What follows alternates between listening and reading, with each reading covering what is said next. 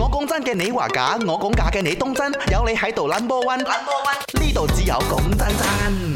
講真真，大家都知道啦，一打開新聞咧，一睇佐科嗰度好多地區好多縣呢嗯都係積水嘅情況嘅。咁啊，除咗再開之外咧，呢、個紅色嘅所謂嘅警報即警報咧，嗯已經係誒產生好多嘅誒呢啲區域啊，包括咗新美蘭嘅一啲特定嘅區域啦，然之後咧 p e r Perak 都有嗯啦、Police 啦、c l a n d a n 等等嘅，仲有部分沙巴地區都係一樣嘅。 OK，所以今日呢，我哋就有講到而家呢，即係適逢一落雨呢，落大啲或者落長啲呢，你都會好驚會浸水，係咪呢？啊，hello 啊，明阿 Yun，誒、我呃嘅屋企咧，嗯，自從上次誒、雪龍大浸水之後咧，就驚落雨噶啦。嗰次大浸水之後咧，我屋企就浸咗兩三次噶啦。嗰啲後續處理都真係好麻煩㗎。好麻煩啦，你去洗屋呢，你即係要佢等嗰佢意啲，思講，佢浸咗之後，佢係開始慣性咧，一落大少少雨佢就。驚啊。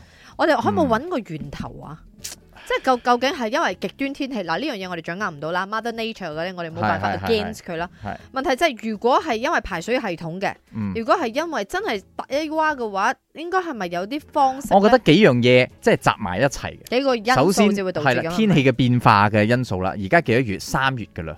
咁啊，以往咧，即係過年唔會落雨噶嘛。我哋細個嘅時候初一熱落死到啦啦，初四啊嘛，係咯，初一落到初四、初所以咪五，嗯所謂嘅極端天氣氣咯。落水對我我好大影響啊！我住嘅地區比較高啲，不過我哋座開已經落咗兩日兩夜啊！頭先下晝停一下仔，而家又落翻。尤其是有一個誒呃學堂嘅對面啊有有一間老人院，喺後邊有個河嘅，嗯一落水浸水嗰啲公公婆婆好可憐啊！七十幾歲我仲愛搬去學堂裏啊嗰度瞓，瞓咗又搬啊，衰退咗又搬翻去，已經好老咗。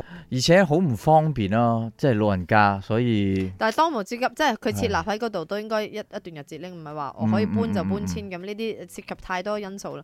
咁如果可以嘅話，先保住條命仔先。係咯係咯，起碼有一個安全嘅嗰個救災區，等佢哋喺嗰度啊匿一匿咁樣好嘅，啊。睇下啲咩後續啦，我哋新聞部就會自然跟進噶啦。咁啊，希望嚇、啊快快嗰啲水退咗，然之後人平平安安咁就好啦。我講真嘅，你話假；我講假嘅，你當真。有你喺度 number one，number one，呢度只有講真真。